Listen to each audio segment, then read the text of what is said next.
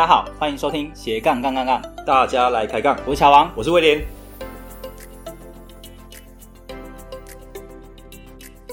这个节目主要是分享斜杠人的大小事。我们希望透过不同斜杠人的访谈经验，让杠粉们获得更多的斜杠灵感，不再被单一职业、单一收入给绑架，进而获得更自由的斜杠人生。毕竟人生只有一次，为什么不斜杠呢？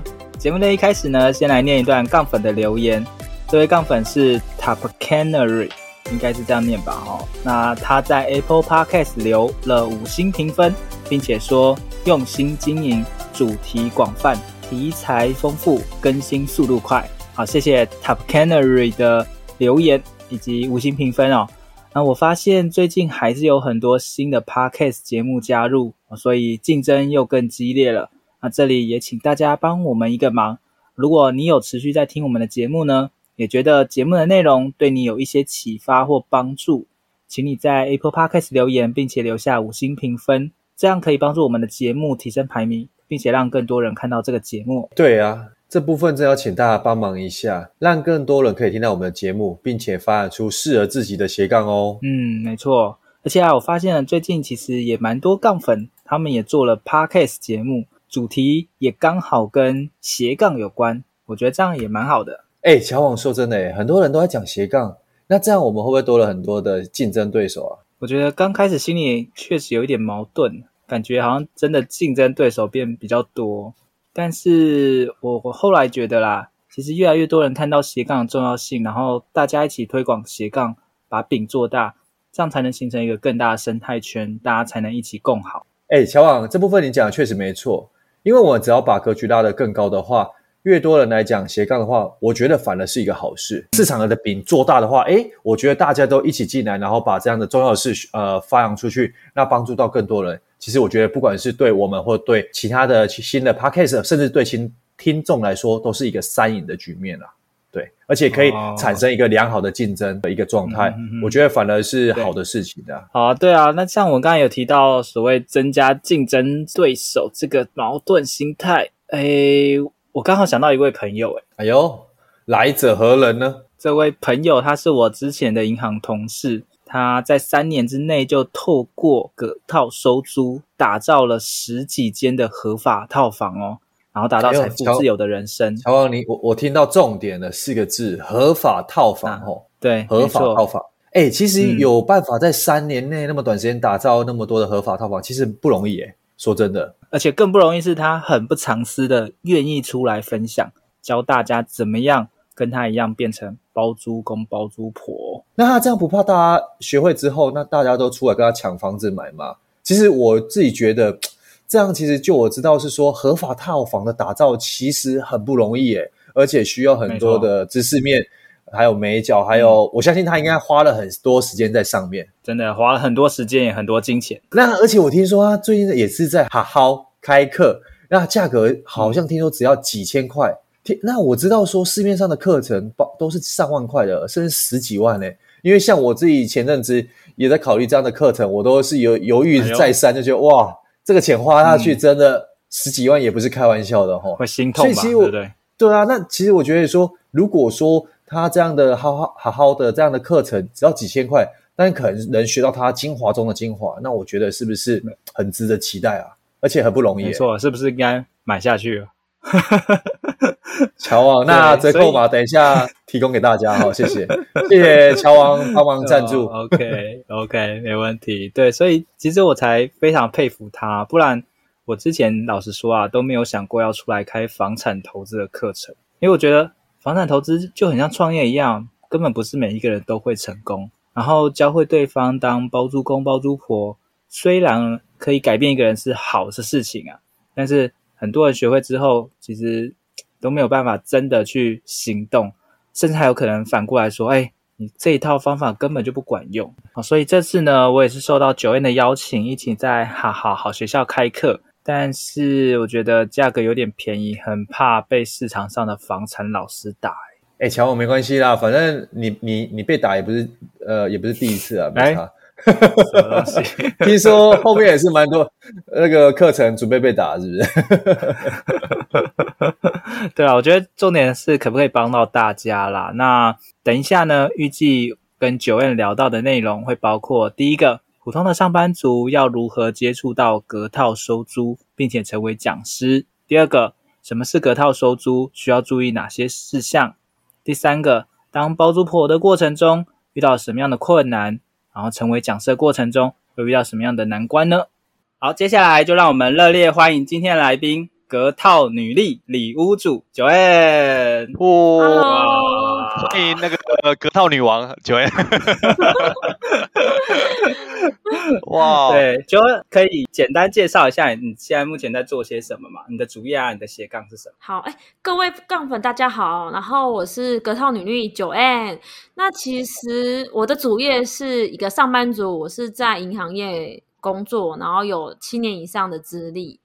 然后主要是在财管领域方面，嗯、然后做专案规划性质的工作。然后我本身的斜杠的话，就是、嗯、呃，我有透过隔套收租，所以成为一个包租婆。其实 Joanne 呢，他是我之前的同事，好，所以我们之前就坐在 办公桌的旁边的而已。坐到我的右右手边，还可以转头说：“哎，要去吃饭了吗？” 哦，所以是顾顾中午的饭友之一就对了。啊，也是饭友，也是饭友，对，是饭 友。哇，对，所以我今天应该聊的可以很轻松。对对对，可以，没问题，没问题。Joanne 是怎么接触到隔套的？可以这部分跟大家分享一下嘛？因为我相信大部分人也很想要当包租公、包租婆。那他们也是一般上班族，但是不知道怎么样去踏入这样的一个领域。原来另外你可以帮我们分析一下，因为大家对可能对隔套的概念可也不是那么了解啊，你可以帮帮我们介绍一下，说隔套大概有目前比较常见是哪几种形态，然后介绍给我们的听众朋友们这样。嗯。好，没问题。好，那我先讲一下为什么我，怎么样跨入隔套收租这块领域。其实大概是三年多前，就是其实家里本来有个房子，然后是整层出租给一个老先生。可是老先生他后来因为生病，他就住进去养老院里面，所以这个房子就空下来了。然后其实基本上这个老先生他大概也有欠了四十几个月的房租。哇，对，四十几个月，没错，对。然后等于说他有钱，嗯、他就他就缴一点缴一点。然后基本上这笔租金其实是家里长辈的退休收入来源，等于是他们的生活费啦。对对，所以说他住进养老院之后，所以其实老实说，他也好像回来的几率很低。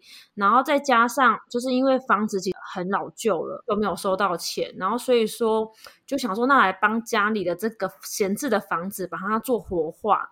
那当然，其实没有做过一些功课，嗯、也有请教过一些有经验的一些房产投资专家，所以说就开始把这间。大概呃，它是一个在四楼的公寓房子，然后大概室内平数呃不到三十平，嗯，所以后来其实就有找一些设计师跟他们聊过，那后来呃就有讨论出来说，它可以把它变成是我们把它隔套，那隔套后的话，它其实租金效应会比较高，因为后来就把它隔成总共是一间套房跟两间呃两个两房一厅一卫，总总共就是三个单位在做出租啊，对。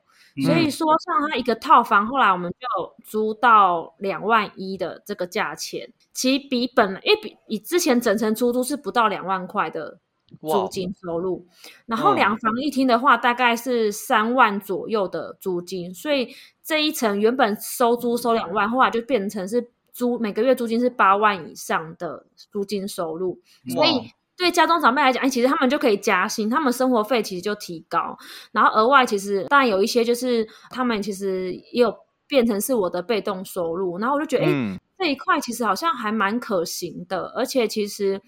后来在，因为整个其实整套流程，比如说找设计师，然后沟通格局，以及后来装潢完之后，然后我就自己做软装布置，比如说自己选沙发，自己是决定抱枕的配色，自己去挑一些就是仿真花或者是植栽，然后把它布置好之后，然后就拍照上呃就是上传去招租，对，五九一或者是脸书去招租，然后其实招租后其实。效果我真的不夸张，超乎预期，非常的好。因为我上架不到一天，然后我就接到十几组人来电，然后他们就说：“我可不可以明天约看房？我明天约看房。”所以我记得那时候是呃，就是隔一天，就是下班后的晚上，然后我就开放看屋，然后前面三组就把这三间，就一个套房、两个两房一厅都租掉了。哇，所以我后来去只好跟其他本来还在排队房客说：“哎，不好意思，就是因为前面已经有 人、嗯、收定了、签约了，然后可能就不方便看屋，因为我觉得已经收定就不方便看屋。”哦，对啊，没错。那可是我租不到，那可是我很想看的，因为照片里面很漂亮。然后实际上前面那三组看过，他说：“哦。”他说：“真的跟照片一样一样的新，因为有些人、嗯、他说以前租借真的是 po 很漂亮的照片，哦对，有时候是摄影角度或者是什么，对对，很昏暗。然后他觉得，因为我整个是全部重新装潢，所以水电都重拉，然后一些格局的配置其实是做最大化的配置，所以看起来房间很大。像有人说你这个房子就是看起来不像只有可能六七平，看起来更大之类的。所以其实良好的格局规划其实可以放大那个效果。”对，然后再透过一些软装布置，其实对于来看屋的人就会有一种，哎，这就是我想要的一个温馨有家的感觉。就是我下班后很累，回到家里，嗯、我就是想要有这种舒服的环境，所以算是房客给我一些 feedback，然后让我觉得说，哎，很有成就感。然后这件事情好像很值得继续做，所以对我来讲，有房客的 feedback，、嗯、然后又有实质上的被动收入的进来。Joanne，之前你在。呃，就是有去询问一些专家，然后可能去就是透过各种管道了解隔套这个部分。那这样子你就知道怎么隔了吗？还是说，对啊，对啊，应该这个过程看起来很像简单，但应该没有那么容易。乔王的意思感觉就是你好像 就是一点就通，好像然后就感觉哦，对啊，好像是很自然而然的事情。对对对。其实我觉得我那时候算蛮幸运，就是问到一个就是有隔套经验的人。然后那个人其实他就会点到一些重点，嗯、然后所以当时呃就是接触到设计师，那设计师其实也是有隔套经验的人，所以说整个隔套的整个流程，嗯、不管是格局的规划，或者是一些合法性，或者是整套整个作业流程来讲，其实因为他有经验，所以他等于说走在我们前面，给我们很多正确的方向。嗯，对，所以其实选到一个隔套有经验的设计师还蛮重要的。那我记得那时候，呃，应该是我跟 Joanne 刚认识没多久，嗯、然后就聊一聊，聊一聊，就刚好聊到说，哎，Joanne 家中有房子，然后准备要隔套，然后就听到之后就觉得，哎，就很有兴趣，然后就跟他聊这件事。还有印象吗？Joanne 那时候？对，我知道，我记得那个设计师是你介绍的啊。对对对，但当时当时 Joanne 呃原本是要找一个一般住家设计师吧。嗯，就是还是水对还是装桶包的，忘记了。就是一比较是偏一一般住家厂设计师，所以当时我其实有问过两个设计师。那其实问过之后，当然就是所以风格差蛮多的齁。风格有差，嗯、然后还有隔套经验，其实也差异蛮大的。验觉得有没有隔套经验的设计师，这点其实蛮重要的。对，那我觉得这个也是一个关键，就是如果。隔套设计师，呃，设计师本身没有这样的经验，他可能隔出来不见得符合租客需求，或是那个效益，或者是怎么样，后续的招租都会有一些问题。对，而且那个设计师他刚好，其实他本身其实也是包租公，哇，对，他其实自己有，有经验啊，他自己其实有经验，不论是装潢的经验，然后他自己也有布置过跟招租的经验。所以他其实当时就有分享一些，嗯、就是不论不论是格局设计，或者是说你怎么做市场上的租金测试，嗯，或者是怎么去挑选房客，其实也是从那一位设计师当中学到蛮多，就是经验。没错，啊，Joanne 应该也有去上课嘛，所以对这一块有更进一步的了解哦。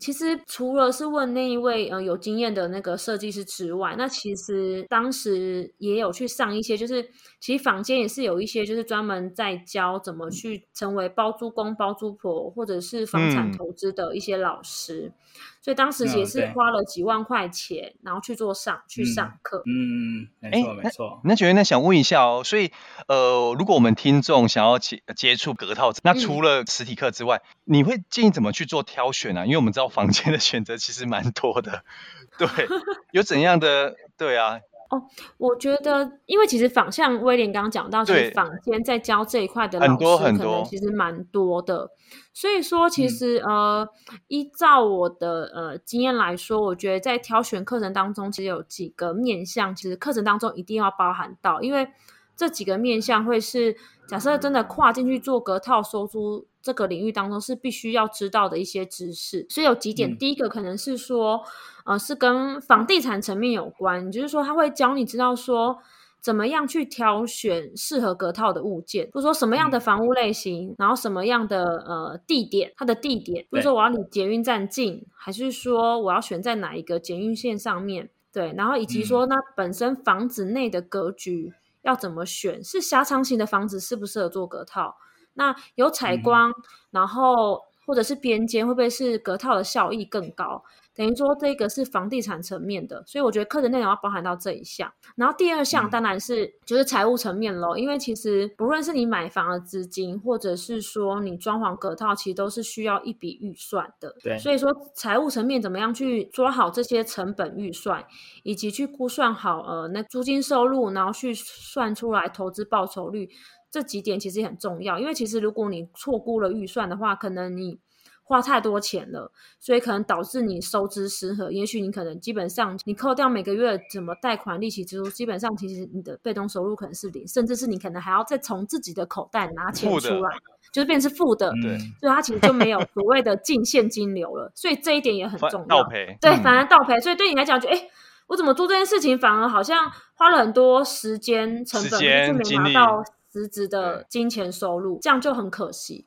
然后最后一点的话，嗯、其实呃，整个房子装潢完之后，那当然是要怎么样去招租。那我相信很多人就会怕说，那到底我也想要找好房客，可是好房客在哪里？而且其实很多社会新闻也想要说，哎，有些人房客欠租。或者是他故意破坏你的家具，嗯、把你的电视砸坏啊，或者是说就是、嗯、呃毁损你的一些装潢。那其实身为房东的人，或者是就算你还不是房东，可是你听到这些讯息，你都会觉得很害怕，就可能反而让你却步。生命危险的那一种。对对，这些其实我相信我自己也会害怕。然后我觉得每一个人都会很不想遇到这个事情，因为遇到就觉得很麻烦，而且就还要知道怎么处理。嗯、所以这几这个面向也是课程当中，其实大家必须要学到的。然后另外，其实我觉得还有一点呢、我个人觉得就是蛮重要是做合法的套房出租，就怎么样是做合法的。嗯、我觉得这一点其实大家真的要学起来，因为如果真的是做。非法隔套会面面临到很多的风险，比如说，假设你的房子被爆拆，嗯、那你基本上之前投资的，就是基本上就是血本无归，然后你可能还要再花一笔钱把它装潢好，恢复了。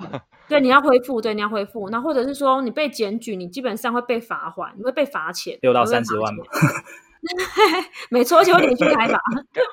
怎么感觉乔王被罚过？感觉 没有啦，没有啦，我都做合法的哦，记得那么清楚。对，所以我觉得这几点其实希望大家如果在选择就是隔套收租相关课程当中，其实基本上一定要涵盖这四个面向，因为这个是一定会遇到的，嗯、而且我觉得它是一定要必备的知识，对，可以让大家少走一些冤枉路。嗯、OK，那。觉得你刚刚提到说，这是我们在选择，譬如说一些实体课程嘛。那一般如果说像我们听众想要，譬如接触到呃隔套这一块的领域，呃，你有你有什么样的步骤建议吗？譬如说，就像你讲说，哎，有除了实体上课，是不是还有其他入门的方式啊？其他入门的方式。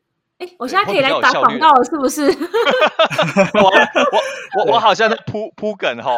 对，我们我们听说好像最近 Joanne 不只是 对啊，你要你要很顺利的 catch up，对。不只是一个包租婆，我现在也是一个线上课程讲师。哦，对嘛，这所以先感谢威廉引导这一句，你先课程也是，你看也是一个途径嘛，对不对？Joanne 对不对？其实我觉得，像我那时候上课是花几万元，现在课程真的是，因为我是三四三年多前上课，其实现在课程已经涨价了的，基本上就是十万块，就是六位数字。所以有些人可能觉得，我花那么多钱值得吗？或者是有些人觉得，嗯，万一我真的花那么钱，那。我有没有时间可以把它上完？因为可能课程时时数很多。其实你你讲到重点，对，确实对上的完，对，没错。对，所以就是现在，其实我跟乔王有一起合作，然后我们在 好好好学校平台开一个一堂课程，然后这课程时间大概是三个多小三个小时左右，然后是教大家就是包租公想要成为包租公包租婆的一些实战攻略，把我们实际上的隔套收租的经验。嗯然后都完整的跟大家做分享。然后其实课程只要几千块就好，嗯、现在是募资期间，只要二二八零就好。觉得就是不用像我之前花几万元，然后可能就先花个几千块，嗯、然后花个三个小时的时间，让你先了解一下这个隔套收租。我觉得有几个面向是你可以先学。假设你对这块不了解，你可以去多增加这个房产投资的一个就是知识，或者是说你想要成为包租公。或者你想要增加被动收入，我觉得这门课程其实也很非常适合大家去上。然后另外的话，就是说，其实家里已经有闲置的房产，或者是说你已经是包租翁，可是你想要提升租金收入的话，在这堂课程当中都会教大家。对，所以就是欢迎大家可以就是呃，就是支持我们这堂课程。大家可以把握光棍节双十一之前购买，大家只有募资价这样子。对 对对，好好笑，因为募资期间是正式课程的六五折哦，等到一个月后募资结束的话，就会恢复正常的正式课程售价，就会是三千多块的价格。对对，就会往上加一千。好好把握，你看九月很少。其实我开这门课，我跟乔王都很怕会被投行打，因为觉得我们破坏行情太便宜了。对，听说你们是试驾课程的，你看不到一层，你看对不对？对，真的连一成都没有，人家十万块课程一成也要五万块。对，而且其实九燕，我觉得你讲到一个重点，因为其实像譬如说，很多人对隔套这一块有兴趣，但是说真的，因为每个人可能他的工作或者是家庭背景不呃，可能也不一样，那也不知道合不合适，嗯、所以你说叫他掏出，譬如说一次十万块去上，我觉得多少都会有压力。就像你讲，就是说，哎，我可以先花个两三千块，我先了解一下这个市场，哎，是不是符合自己需求，然后再看后面要不要再深入的了解。所以这个真的是一个很不错的一个选择啦。我觉得跟跟实体来比的话，对不对？对，你讲的非常的实物，很好。哎，那既然谈到了线上课程的话，我就想要问一下 Joanne，就是。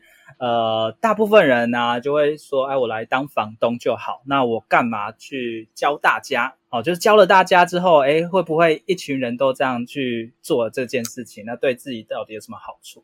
这边可不可以也来分享一下，为什么你会想要来当讲师？因为其实很早之前我也有跟你说，哎，我有在好学校教课嘛，然后那时候你也有好像有一点兴趣，但后来又觉得还是先不要好了。怎么看起来曝光还是怎样？看起来九燕好像被逼被逼的感觉，没有没有没有，的确是很巧。几年前跟乔王聊到的时候，那时候我就觉得我不想要曝光，就是很低调。我不想，我不想露脸，或者是对，因为那时候我是觉得，因为我我这个人个性，我是觉得我真的实际上做过，然后经验很多，我才敢真的是讲的很实在，就我才敢出来讲啊，因为我也很怕被打被打脸。被，所以这是第一点。被表，你要被打鼠是不是？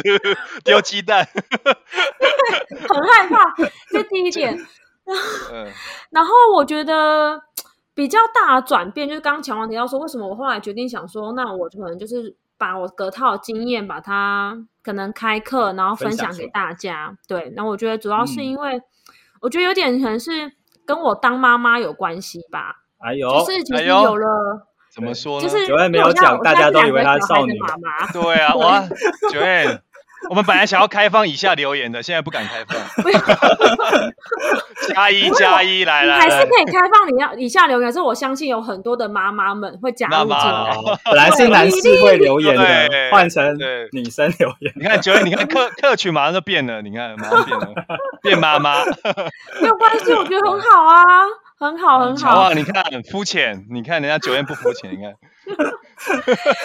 没有没有哦，讲到为什么？觉得那为为什么为什么会有这样转变？哦，对我讲就是，好被你们刚刚打乱，就是当妈妈、哦、没有，因为其实当妈妈就是有了小孩子之后，其实就会就是有有些很多社会新闻，其实。像几年前我就有看到一个综合的那个出租套房大火，然后大火，然后其实夺走蛮多条人，很多租客人命。那基本上其实它基本上就是违法隔套，所以没有一些对应的一些消防设施。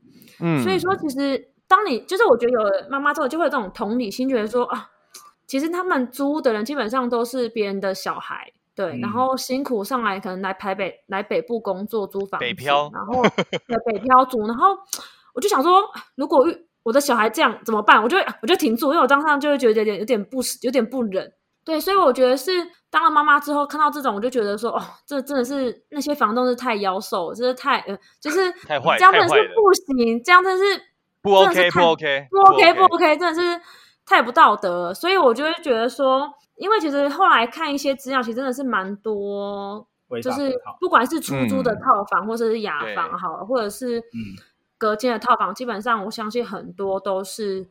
违不合法的，基本上其实没有一些消防设备，然后可能在整个结构上的载重，其实也都是不符结构安全性的。对，所以说我也希望说，透过开课，然后可能用自己小小的力量，可能去宣导，这是就是我们合法隔套的重要性。希望说，现在是已经是房东，或者是未来想要变房东的人，大家其实可以做合法隔套。那同时，其实也是对于现在的。租客对房客来讲，也希望说，你们在找租屋地点的时候，真的是要好好的慎选，去选到是合法的套房，嗯、保障自己的安全。对对，没错。对，我觉得安全还蛮重要。那这一块可能也要请九问来简单说明一下，为什么合法隔套会比违法隔套来的安全？哦。基本上，好好好。就觉得说，欸、你有那个，这不是那个，当然合法比较安全。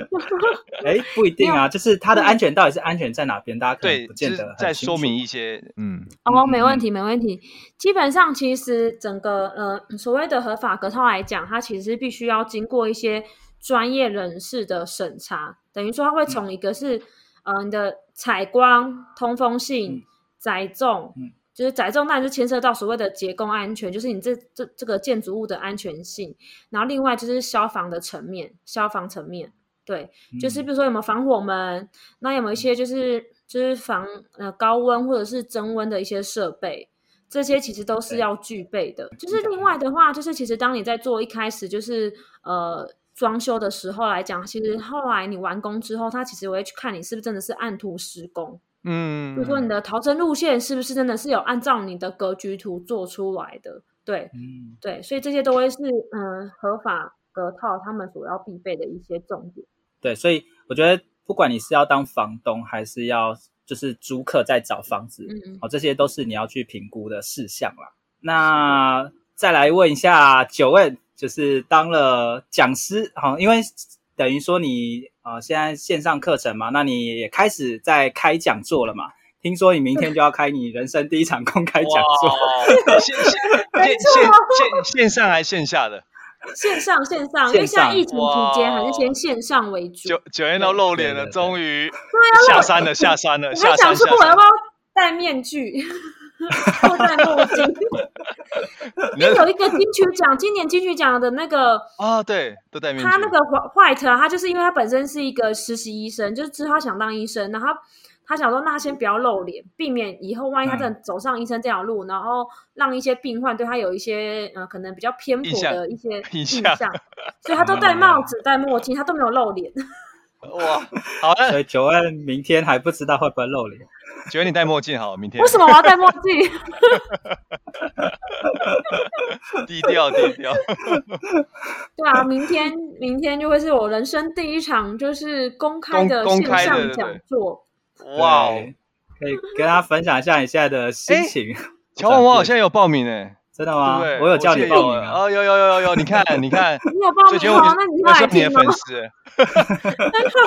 明明明明天不能 no show 了，不能 no show，等下被你点名。哎，威廉呢？威廉在现场吗？第一个。威廉，威廉，威廉，威廉，威廉，回答一下，看你们认真上课。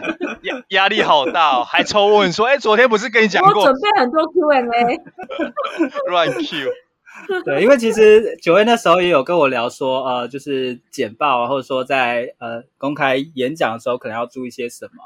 那我们以前都在同一间银行嘛，然后也在同一个部门的同一科，所以我也听过 Joanne 的分享啦。那基本上 Joanne 的分享不会有问题。哇，就是乔王帮你当保当保人了。我也希望，哎，我有问题请找乔王。哎哎哎，我还没讲完。有任何 还有任何客诉问题，有任何客诉，请找乔王的，对，不要找我。好，你继续讲。对，但但是公司公司上面就是比较属于公事上的报告，跟可能跟一般大众的互动演讲还是会有点不一样，所以我觉得对 Joanne 来说也算是一个新的一个体验跟尝试的，所以。还蛮期待明天 Joanne 的演讲啊！大家如果 九九 Joanne 怎么感觉有有点从幕后走到幕前的感觉？好像是哎，你这样一讲好像是要出道要出道哇！之前是常进人，都在潜水，潜很深。Joanne 好好享受这阵子的宁静，后面可能就哇讯息一直一直来这样，对不对？对，其实像一般的银行员呐，大部分都比较可能低调一点。对，对，就是不太想要去曝光啊，或露脸啊。对，乔王好像一开始也是一样嘛，哈。对啊，我之前也都是戴墨镜嘛。对啊，戴墨镜。然后听说最近乔王已经放开了嘛，开始拍抖音嘛，哈，就跳舞。对，没错，放很开。因为我觉得拍的很好，看到不一样的一面。你看，离开银行就不一样，这样。乔王压抑了三十几年，你看爆发了。做 做自己。对，那那这一块你是怎么样去呃慢慢的去调整出来？就是说，对，就就是心心态上啊，对啊，对，或者说假设呃大家也是在可能在一般上班族，那真的也想要呃开始演讲啊、分享啊，甚至想要弄线上课程的话，这一段的心路历程你也可以跟大家分享一下。我相信应该蛮多人可能会想要知道啦。对，九九人哽咽的，感受出来，一路走来，回想一下，回想一下，一路走来。对，血泪如一嘛，心酸没有。嗯，从幕后走到可能人群去曝光，其实其实不容易，对我来讲，比较大的心理调试，可能是因为我其实是怕，就像我刚刚讲，就是我会怕被打脸，我是个怕被打脸的人，嗯、所以说，呃，我也就会想说，就是房间那么多人在讲，那那还需要我吗？那那如果我真的出来讲，就是我讲的会好吗？会不会有人打脸？我觉得，哎，老师你讲的很很不清楚，哎，或者是你讲的这这东西，我听有听没有懂？对对，就还好。所以其实我也会 我也会担心这些事情啊。对，那其实当然，其实过程当中就会跟一些家人朋友，或者是跟乔王来聊，就说，哎，万一我正在讲课，然后这个问题我如果答不出来，或者是有人说，哎，这个老师你漏讲哦。你东西什么什么没讲到？那你你这时候我就建议说啊，这个我们请乔王补充一下。好，那这个问题我请乔王，这个问题我们请乔王帮我们回回复回答一下。你今天也在线上，那我就说这个问题我们请威廉帮我们回答。然后我就我还是转我还是转给乔王好了。哎，乔王在线上，你不要躲了。对对，所以说，所以这些其实都是请教一些有有，比如说有像乔王在线上课程或者是一些实体讲座都有经验的人，就会。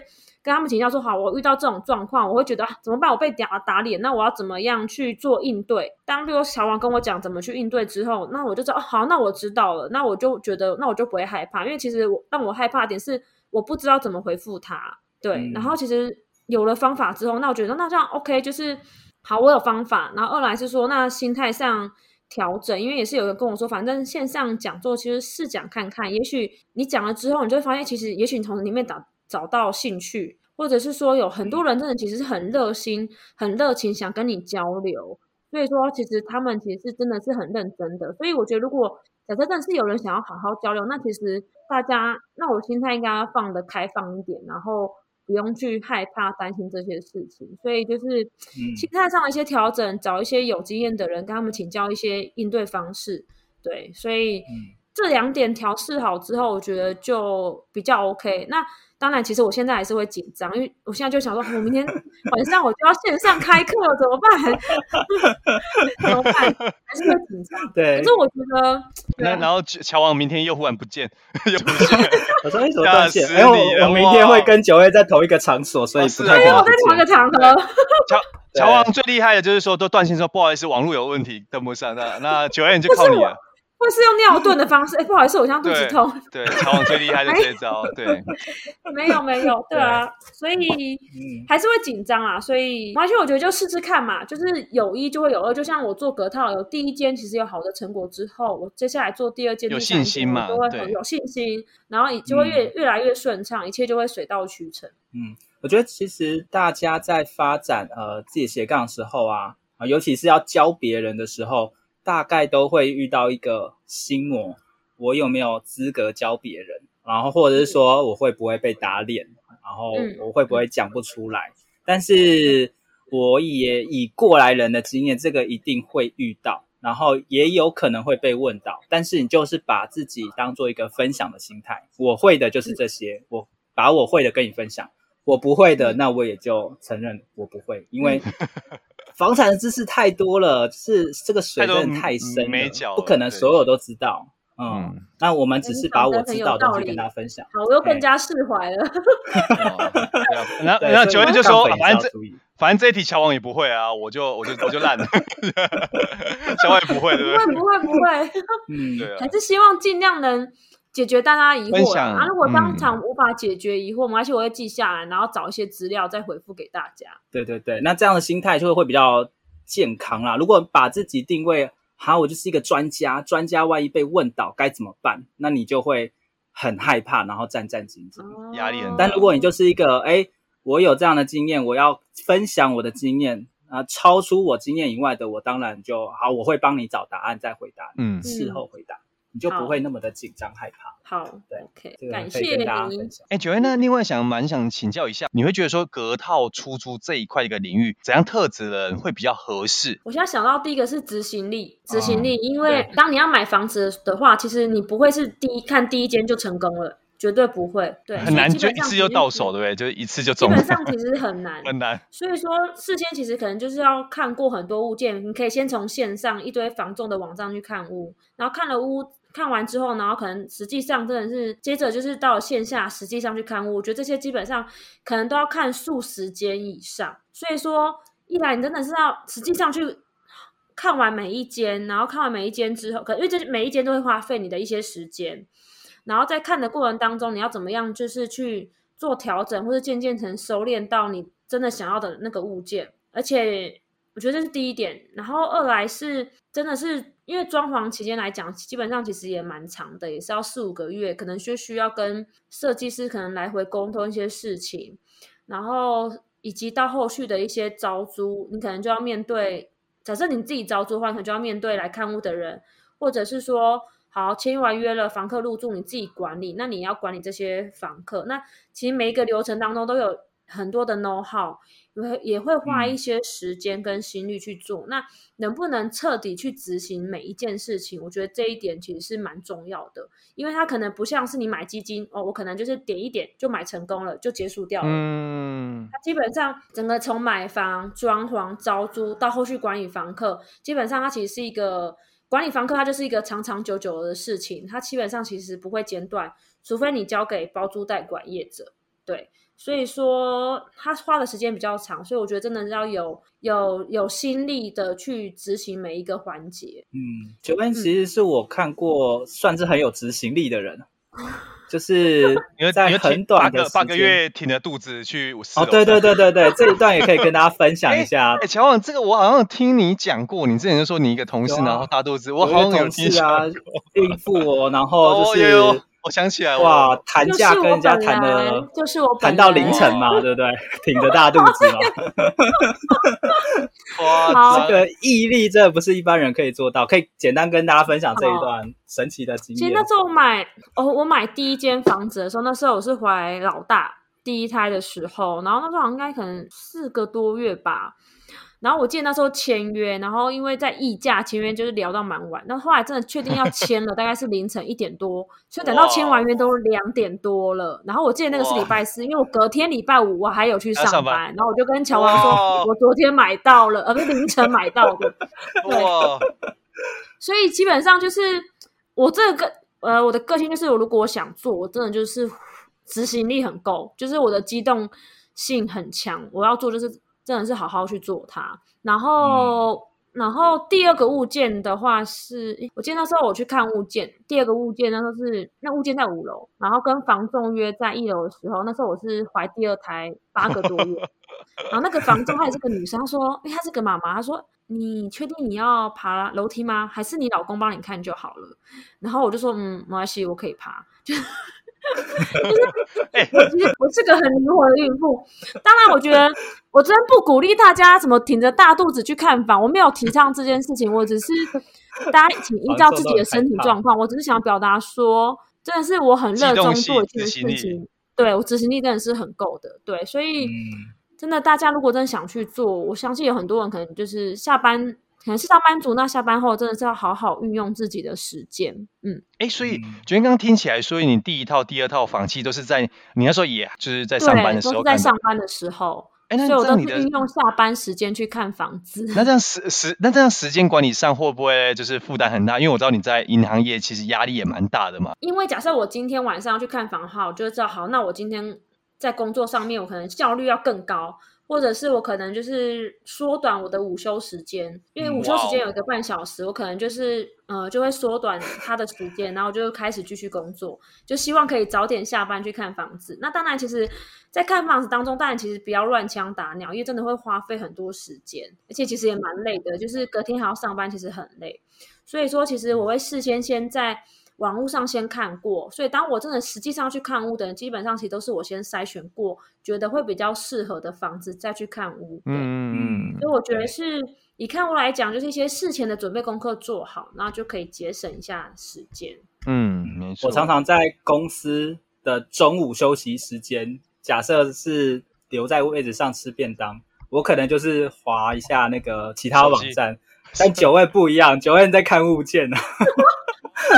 所以你看，短短三年，你看九燕的跟你的差距，你看，你在你在滑，你在滑 F 你在滑 FB，人家在滑午觉。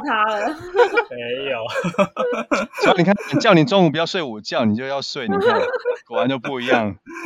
对，但这边也可以看得出来，其实九燕真的还蛮喜欢呃房子啦，啊，对，不管是看房也好。没错，嗯、就是蛮喜欢，我就喜欢房子，然后也喜欢当包租婆，然后又看到哎有被动收入，就觉得很开心，就是满满的动力。所所以我，我我那时候有跟威廉讲过，就是我觉得九位跟我们之前有一位来宾是邱爱丽老师，嗯，爱丽老师，那他也是很喜欢看房，然后假日啊、约会啊都去看房。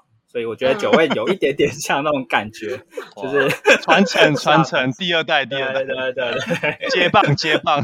呃，那那大家在如果真的呃对于包租公包租婆很有兴趣的话，你可能要清楚知道你对这一块是不是有兴趣，对，然后你才其实我觉得这个很重要，对啊，对对对，你才有办法有那个动力哦，下班也去看，放假也去看，也去看，然后一直在研究。因为像威廉最近也在看房嘛，他可能看了几间，然后被打枪了，然后就说：“哎，乔王好累哦，怎么会这样，一直买不到？”然后想说：“你不是才看几间吗？” 没有，我也看蛮多的，好不好？我也都是像九月讲的，是说有些筛选过，对不对？哦，对，那你可能跟九恩在私下请教，你就会发现你的还好。然后，然后九恩说：“哦，没有，是因为你你价格下不够高。”没有啦，开玩笑，开玩笑。呃，假设啊，我们的杠粉就是我们的听众，嗯、他也想要进入隔套这一块领域的话，嗯、你有没有什么样的建议？可以，或者是呃，有一些注意事项跟他们先讲的？因为我知道隔套可能还有一些很多风险哦，或者说不见得每个人都可以这么的顺利。对对对对对，嗯嗯哦，包括可能在同一期我们在学隔套的人，可能。真正会去做的是少数啦。那嗯，那假设新手真的要进入这个领域的话，有没有什么样的建议可以提供给大家参考？哦，譬如说，有些人他们可能原本的主动收入，或者是说他投期款可能没那么多，或者什么哦，对，大部分人可能第一个想到就是钱呐。比如说好了，就是大部分人呢，在买房要隔套的时候，他可能在资金的准备上，他他是不是会超过自己的一些能力？那或者说，嗯当他贷款太多的时候，未来他在还款的时候是不是负担得起？然后再来就是租金的考量上，到底是不是他可以 cover 他的贷款的支出？哦，这些可能都是要考虑，因为很多现在坊间上不是很多零元买房吗？嗯，就是贷款弄弄很高很高，然后未来会有租金的方式把它 cover，所以就号称零元买房嘛。但是很多人去学完之后，可能。哎，真的要开始招租的时候，招租不顺利，然后要怎么租金怎么租不到那么高，对不对？对对对，但又要一直还贷款，然后最后就就就没办法，就是可能房子要被拍卖掉，还是怎么样？或者就变成隔套的部分自己去租。对，有没有什么样的一些风险，可能也是大家可能要注意一下。对，OK，其实除了像刚刚乔王讲到说，像可能财务层面，就是说其实大家要先抓好。就是你可能买房子你会贷款，那贷款其实你每个月的那个还款利息是多少？我觉得这个要算好。然后以及、嗯、以及就是你装潢的时候你那一笔费用，还有说你装潢期间，嗯、因为其实呃装潢期间可能大概也要三五个月，这个其实就是个空租期间嘛，对，所以这部分的整个就是呃收入跟支出也都要把它计算好，对。嗯、然后另外的话，其实呃还有一点来讲，我补充说，像刚刚的财务层面，还有说可能我招租，我招租我会不会万一我租金设太高，找不到房客？那租金太低，那我的报酬率也很低。我觉得其实有几有一些方法，就是可以事先先做一下，就是呃市场行情的测试。嗯，等于说在买房子的时候，假如你现在看到这个这个地区的物件，你觉得很不错，那其实你可以先做这个区域的行情测试，确保真的是有这样的呃租屋的需求。然后以及租客可以接受这样的租金价位，这样你就可以去算出来说，那诶我的报酬率可以有没有达到一个就是市场的一个行情在？那每个月租金收入是不是可以 cover 呃贷款的利息，而且甚至是要有剩余，就是是会有净现金流入的。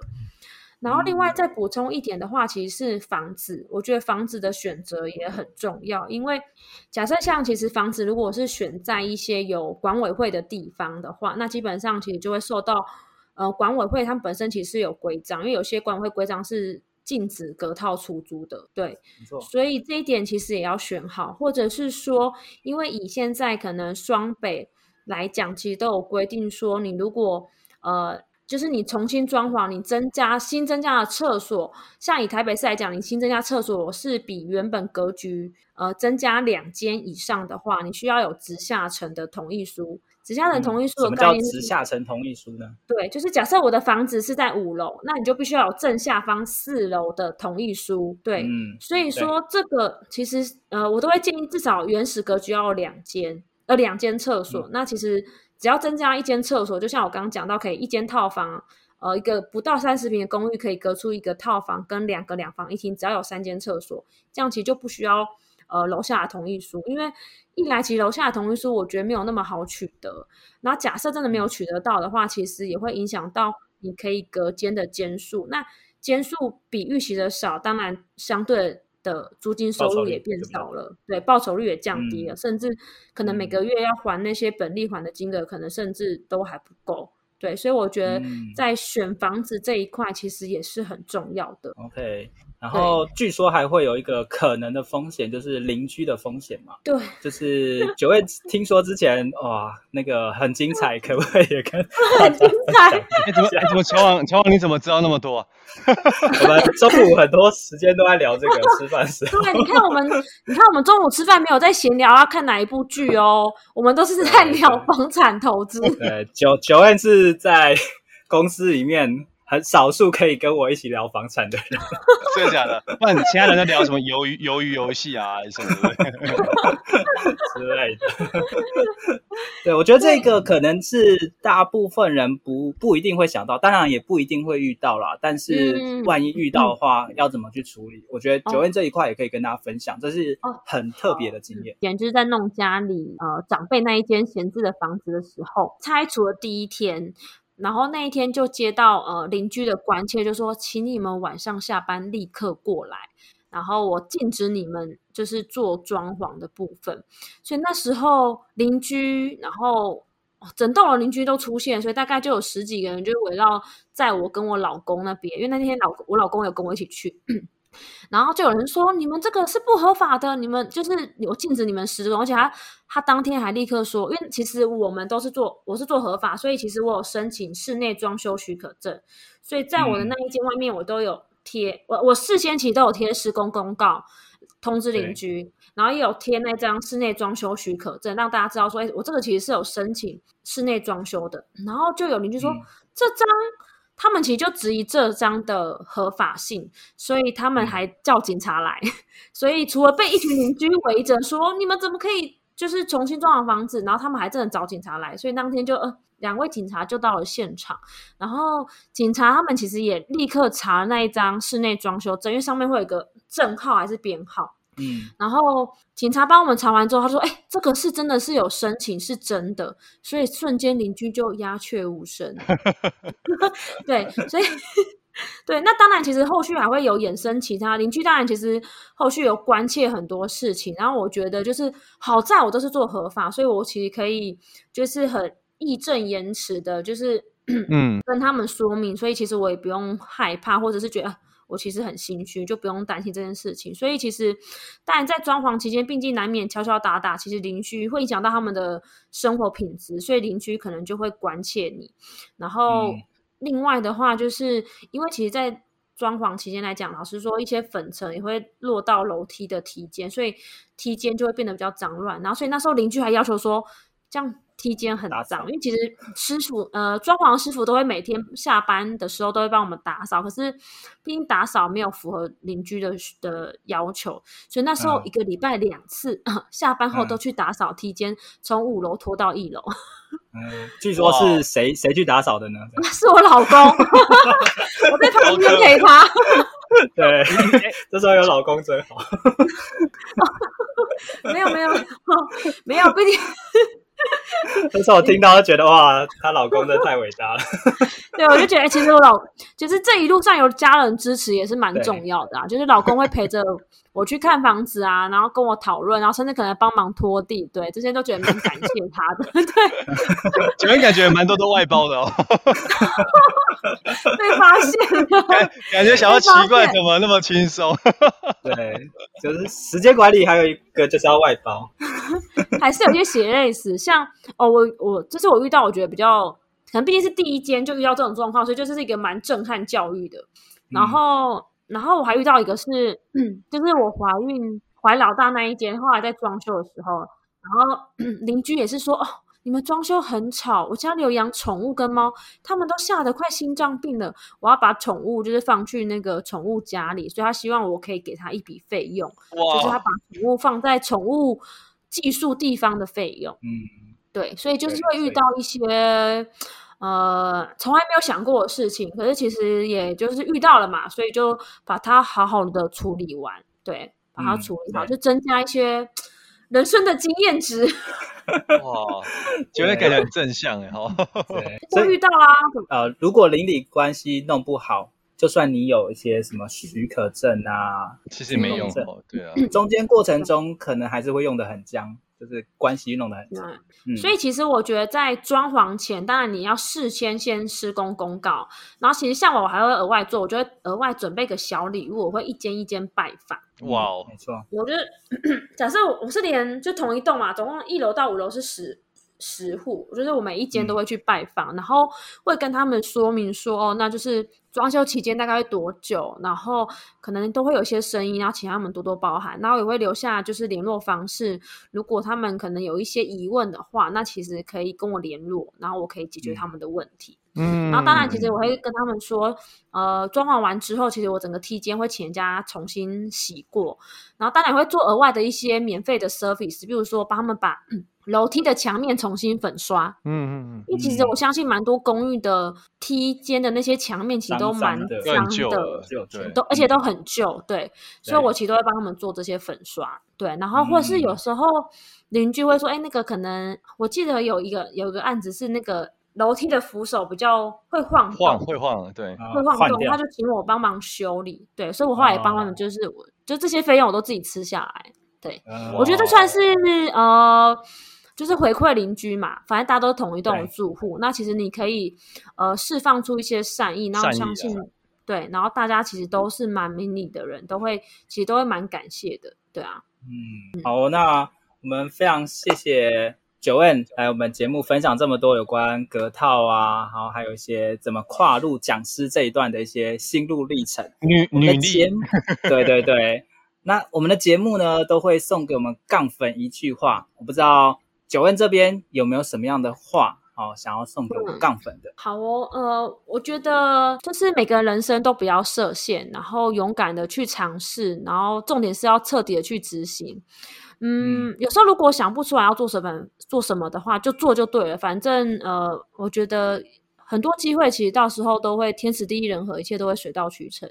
就算如果真的是失败了或不如预期，我觉得那也是一个经验，可能对你人生的下一个阶段或是某个时刻，它可能会给你呃不一样的意义，或者是有不一样的一些想法心得。因为我跟 Joanne 也算同事很久了，然后我在他身上真的 看得到。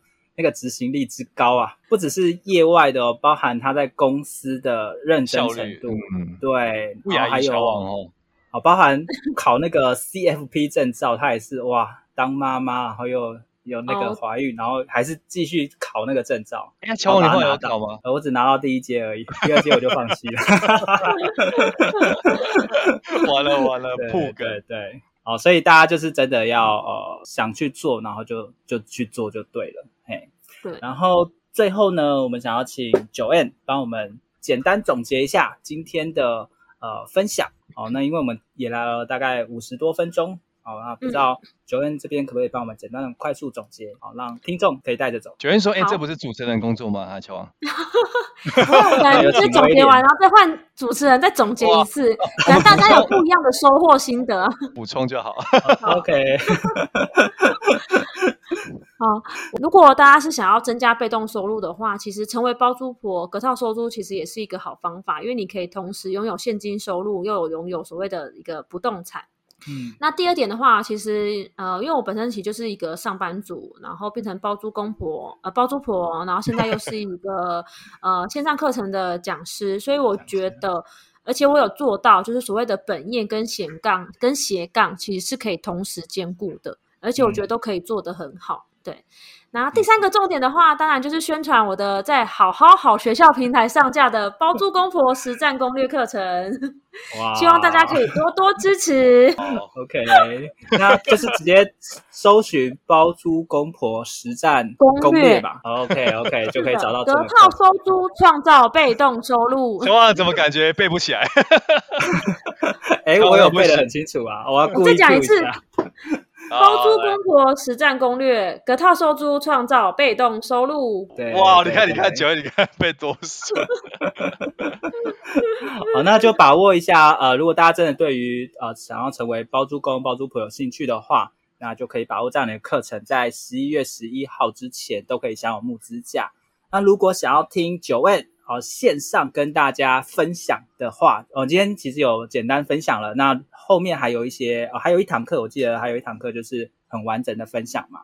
所以十月有排两次，那我们节目上架的时候应该剩下那一次，大家可以把握那个机会报名。哎，讲那一次的话是几月几号啊？就是，是在十月二十八号。我会把链接放在节目下方。OK，哎，那另外那个什么，觉得那这边的话，我这在女力的那个粉丝团应该也有这样的资讯嘛？吼，欢迎大家可以就是在脸书搜寻“格套女力礼屋主”，对，有我的粉砖，哦、然后我在上面其实都会定期跟大家分享礼礼屋对礼屋主礼屋主。木子里屋主 哦，好酷哦！对，记得哦，里屋主哦，里屋主对，在上面其实会定期跟大家分享一些隔套收租的一些经验，然后会整理一些就是呃懒人包或者是一些总整理，可以方便大家快速了解这一块一些知识。哦，非常开心。哎，今天应该算是我第一次邀请同事来节目，是吗？我是第一位吗？你看，乔王越来越大胆了。你看，乔王，你看，是第一位你邀请的同事吗？太荣幸了。对啊，就是因为。说真的啦，就是银行的同事大部分还是就是比较保守一点，然后或者说就是专门专心做他们本业，比较少去发展斜杠。哦，那 Joanne 算是比较特殊的一个案例。希望我可以当那个没有，其实乔王也是啊，乔王是领头羊。希望我们就当领头羊，可以让大家。发展出呃自己喜欢的斜杠，对，其实很多人是真的想要发展斜杠，只是没有不知道方式或方法，对啊，对对对，或者不不敢去这么做啦。好，那我觉得 Joanne 她也是一个妈妈身份，那她就呃可以做到那么多事情，我相信大家应该都没问题。嗯，好，谢谢大家收听今天的斜杠杠杠杠，大家来开杠。我是乔王，我是威廉，我是格套女力 Joanne。哇，我们我们下期见。拜拜，拜拜，谢谢。九九 N 反应还蛮快的。哎，九 N，恭恭，九 N，恭喜你通过我们的测试，你可以加入我们。通过测试，你可以加入我们斜杠商学院的那个群组。开玩笑的，开玩笑。有吗？通过测试了，恭喜你，恭喜，正正式成为我们的会员了。好，谢谢谢谢。听完这期节目后，你觉得哪一个部分对你有帮助，或者印象最深刻呢？欢迎你在 YouTube 频道下方留言告诉我们，并且分享这期节目给你需要的朋友喽。还有，请大家记得追踪一下斜杠杠杠杠的 IG，我们会把这一集的精华重点以及来宾送给大家的一句话整理之后放在上面，帮助大家快速复习。IG 搜寻斜杠杠杠杠就能找到喽。如果你也想要发展斜杠，我们在脸书上有个私密社团。你只要在脸书搜寻斜杠人交流区，就可以免费加入这个社团，和大家一起交流更多的斜杠大小事喽。如果觉得这一集的节目不错，也欢迎在 Apple Podcast 订阅以及五星吹捧，或者在斜杠杠杠杠的 YouTube 频道订阅、按赞、追踪，并且开启小铃铛喽。